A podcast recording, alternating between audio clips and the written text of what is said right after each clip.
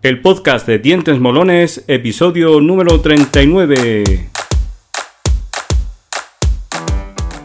Bienvenido al podcast de Dientes Molones, una cita semanal con el buen rollito dental donde hablamos de odontología molona y de cómo crear pacientes felices en tu clínica. Un programa para dentistas, higienistas, auxiliares y pacientes molones, el lugar para los fans de los dientes.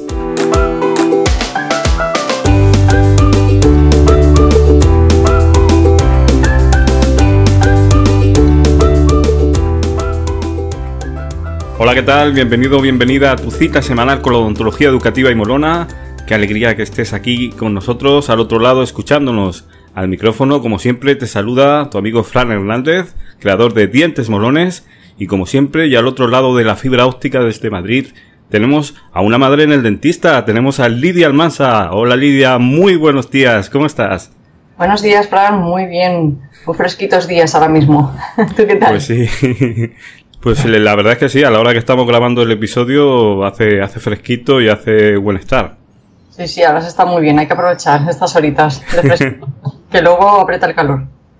Y precisamente lo estamos grabando a, primera hora y a primera hora también suele suceder que, muchas veces eh, pues nos levantamos de, la cama y, bueno, tenemos eh, pues eh, la boca más seca, con sensación de pesadez Mm, vamos, con un aliento un poco extraño, ¿verdad? Efectivamente. Y, bueno, hilando con eso, hoy vamos a hablar precisamente de qué vamos a hablar, Lidia.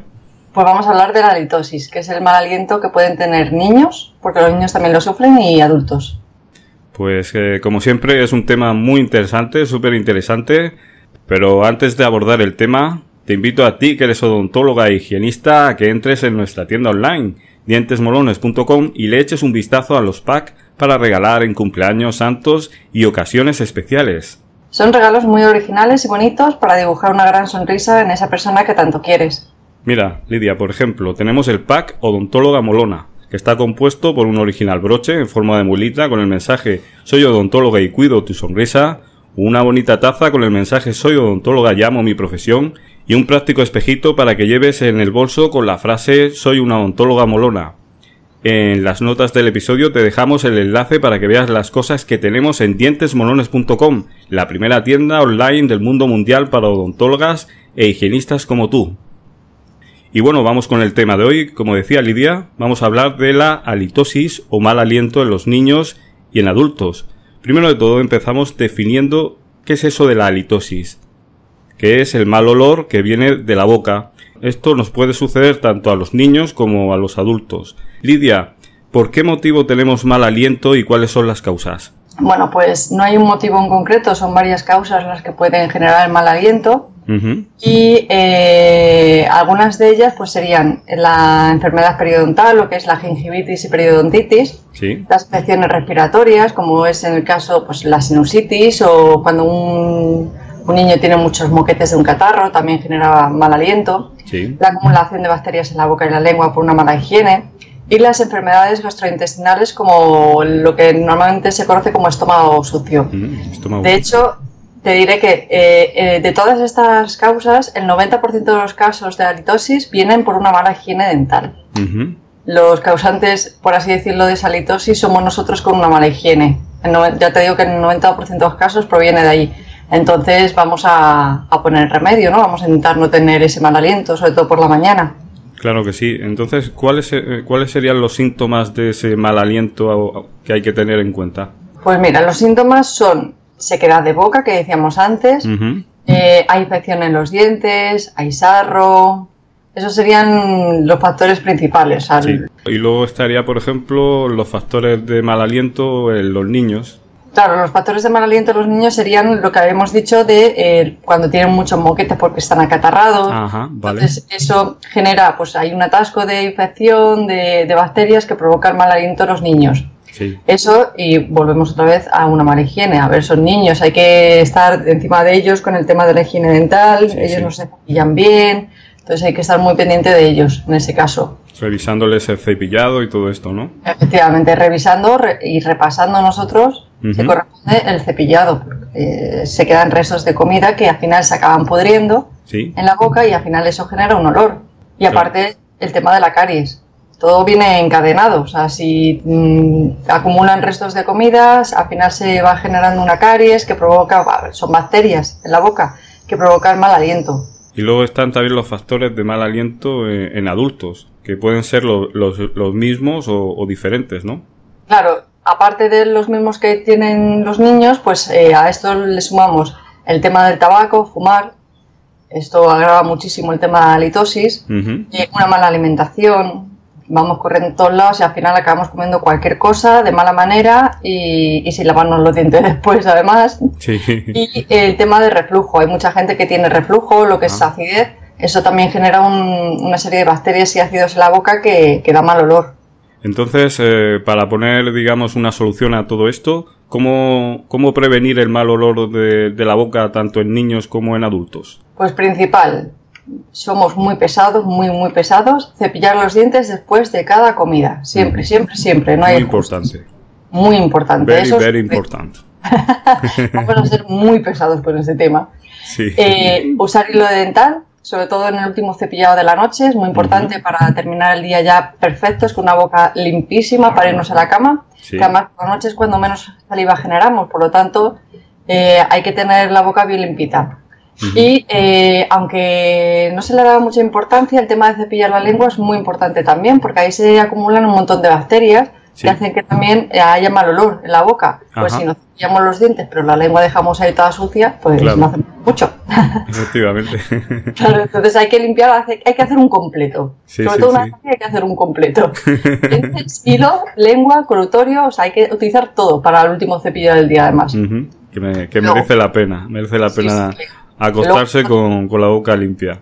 Sí, sí, sí. Para luego levantarse también con, bueno, con la boca pues eh, que, no, que no tenga ningún tipo de dolor o, que no esté tan seca, aunque siempre siempre mm, existirá esa, esa sequedad, esa, esa necesidad de tomarse un vaso de agua, ¿no?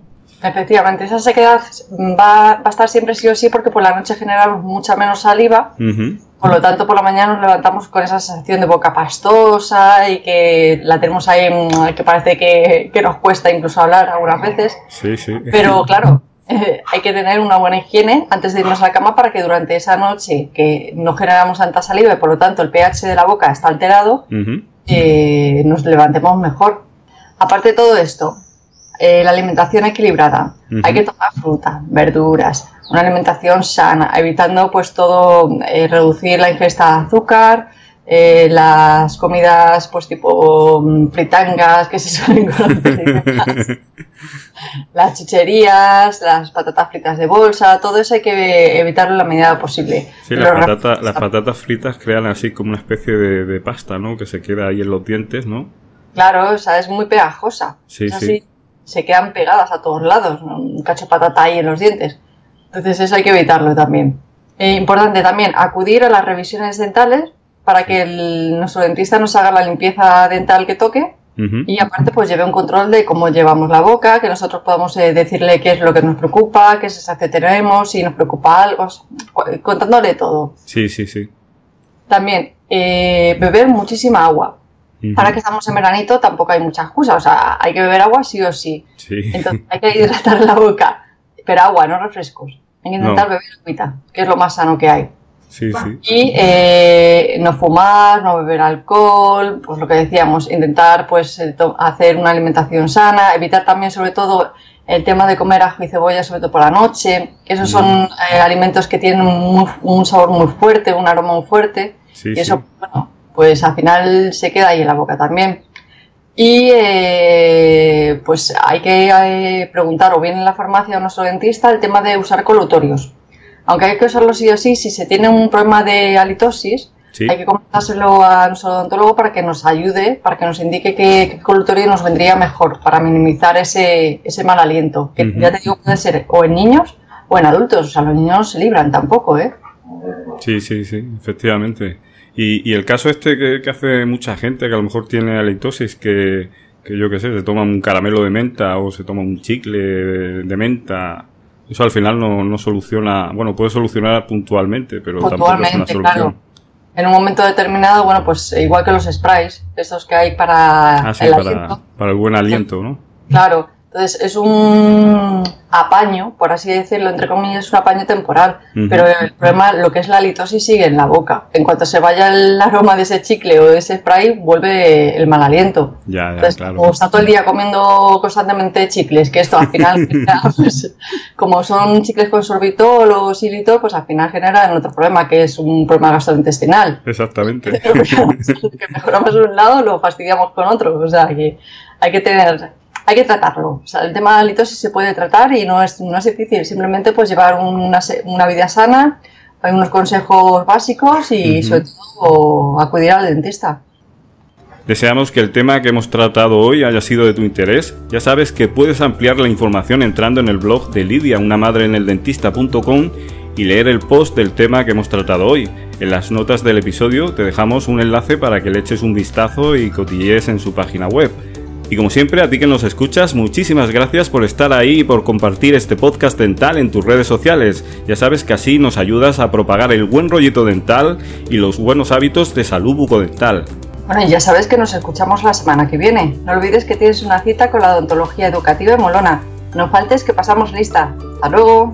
Hasta luego.